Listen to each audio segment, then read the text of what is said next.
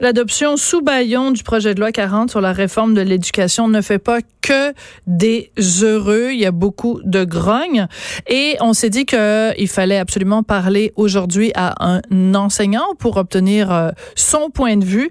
On a choisi Luc Papineau parce qu'il est assez vocal sur euh, les médias sociaux. Sa page euh, Facebook, il a qualifié ce qui s'est passé à l'Assemblée nationale de rien de moins que épouvantable. Monsieur Papineau, bonjour.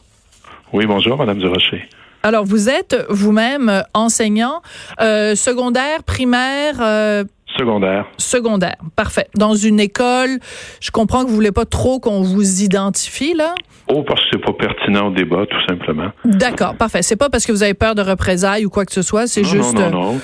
D'accord, parfait. Alors, Monsieur Papineau, qu'est-ce que vous reprochez à la loi euh, 40, enfin au projet de loi 40 et à sa adoption euh, par Bayon? Euh, commençons par le début. Là, c'est quoi votre plus gros euh, agacement?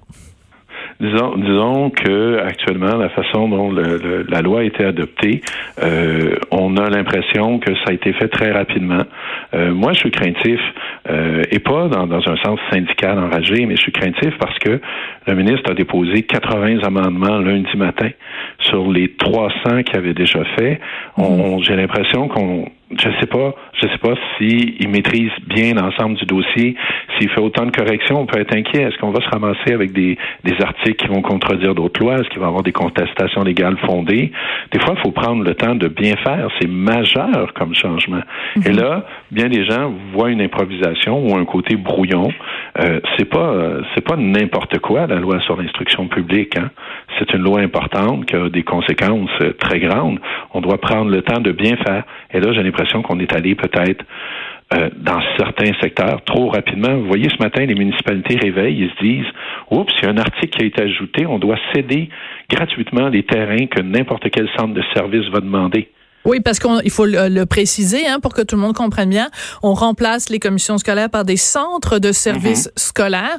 Donc, euh, on, on, on, est, on apprend tous aussi en même temps là à voir exactement quelles vont être les différentes ramifications de cette euh, loi. Mm-hmm. Donc, euh, vous dites en fait que les municipalités se réveillent un peu avec la gueule de bois là ce matin ben, dans ce qu'on peut lire dans les journaux. Mais, mm. mais vous savez, le travail, euh, moi j'ai été stagiaire à l'Assemblée nationale, c'est une petite expérience, mais ce que j'en ai tiré, c'est le travail en commission parlementaire permet de bonifier un projet de loi. Oui, des fois, ça permet d'étirer puis de faire suer un peu le ministre, mais je pense pas qu'une personne comme Véronique Yvon euh, ait été reconnue comme étant euh, querellante, comme étant euh, harcelante. On l'a dépeinte, au contraire, comme une personne qui savait bien... Consensuel, oui oui, oui, faire avancer les choses. On mhm. l'a vu là dans le projet de loi euh, sur l'aide à, mourir, excusez l'expression, mais euh, l'aide médicale à mourir. Mais là, on, dirait que les, trois députés de l'opposition sont dépeints comme des harpies qui veulent absolument tout retarder.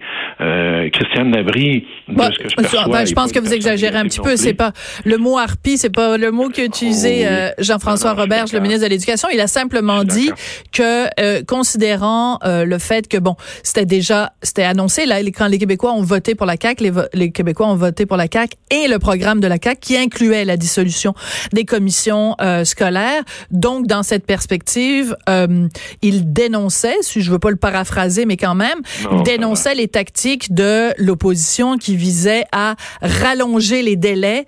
Bon, c'est un petit peu ça. Donc, les harpies, c'est peut-être un peu euh, une, caricature de ses propos. oui, mais c'est parce qu'elles jouent leur rôle aussi de mhm. vérifier chaque article. L'article sur, on le voit ce matin, sur les, les, les, liens avec les municipalités, euh, c'est une surprise pour tout le monde. Les municipalités les premières.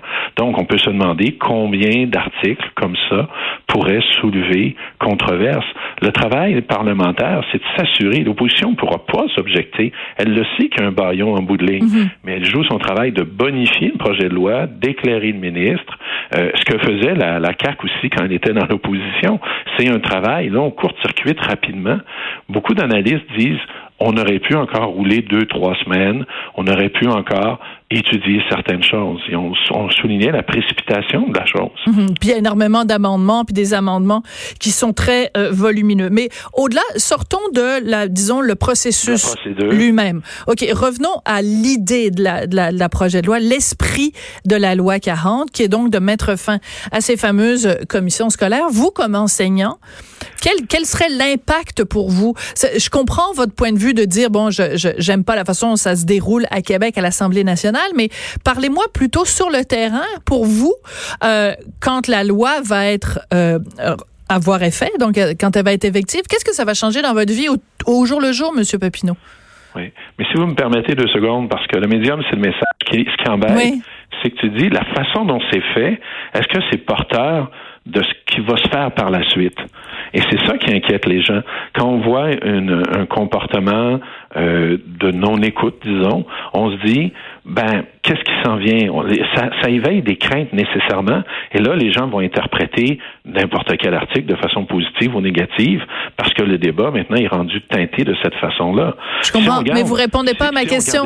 ma question. OK, si, parfait. Si on, regarde, si on regarde, mais vous comprenez l'angle avec lequel tout le monde nécessairement euh, euh, analyse ça. Si on regarde euh, travailler avec une commission scolaire ou travailler avec un centre de service pour un enseignant au départ, il y a peu de changements.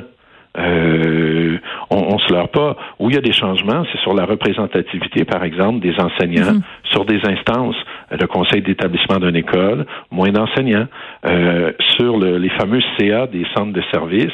Je crois qu'il y a un enseignant.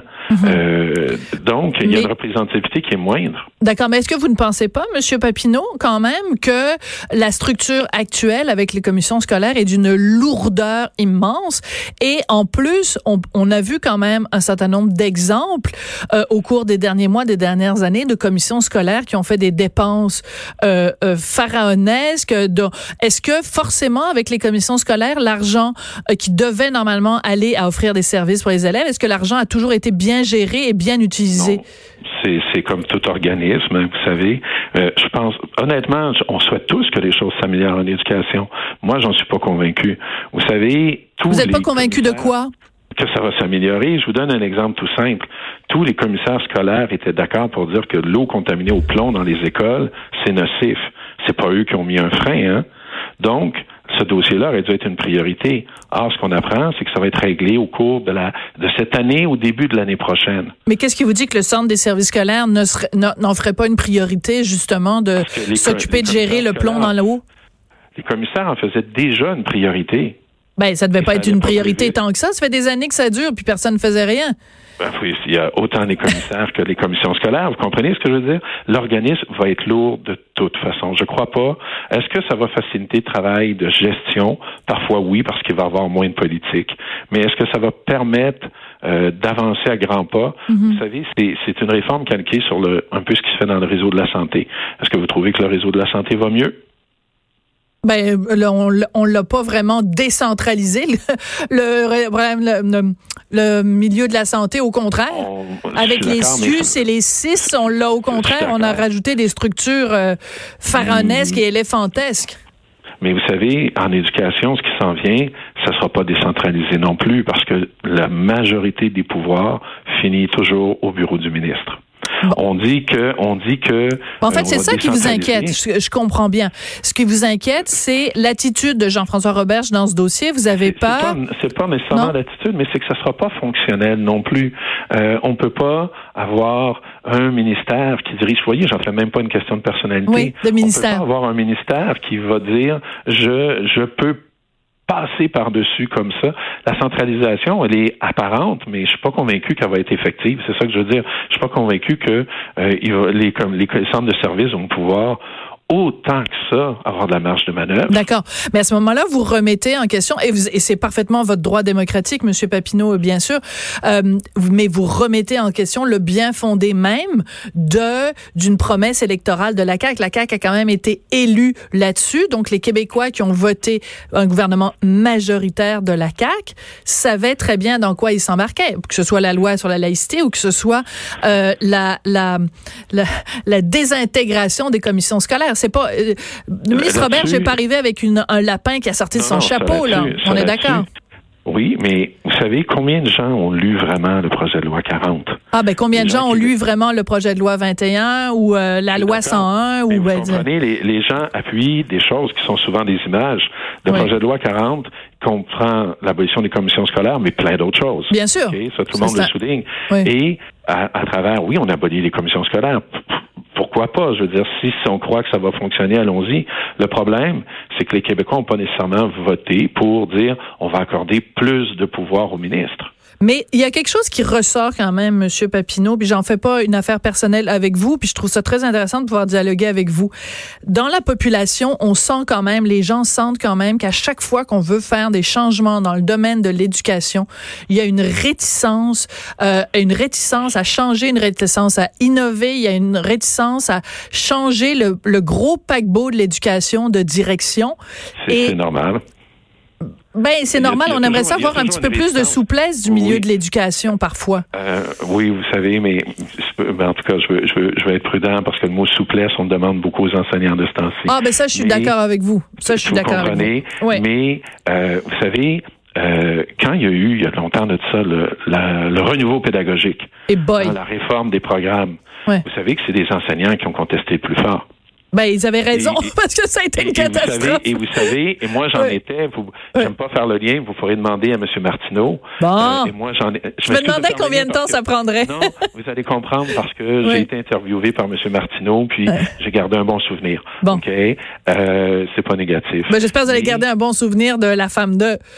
Ah, écoutez, je, je vous ai pas défini comme la femme de. Non, je vous taquine. Je vous taquine, M. Papineau, mais, rapidement, ben, j'ai un autre invité après. Oui, Mais, mais ce que je veux dire, c'est c'était les enseignants qui ont contesté ce renouveau-là en disant que ça allait se casser la gueule. Alors, les enseignants, des fois, ils ont pas toujours tort. Ils n'ont pas toujours tort.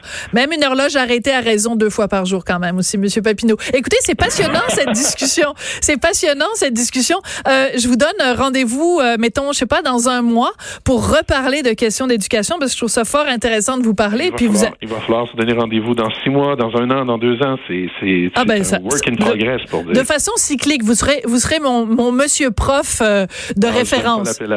D'accord. Ah. Merci beaucoup, Luc Papineau, Merci, enseignant au secondaire donc euh, au sujet du projet de loi 40 accepté avec le baillon.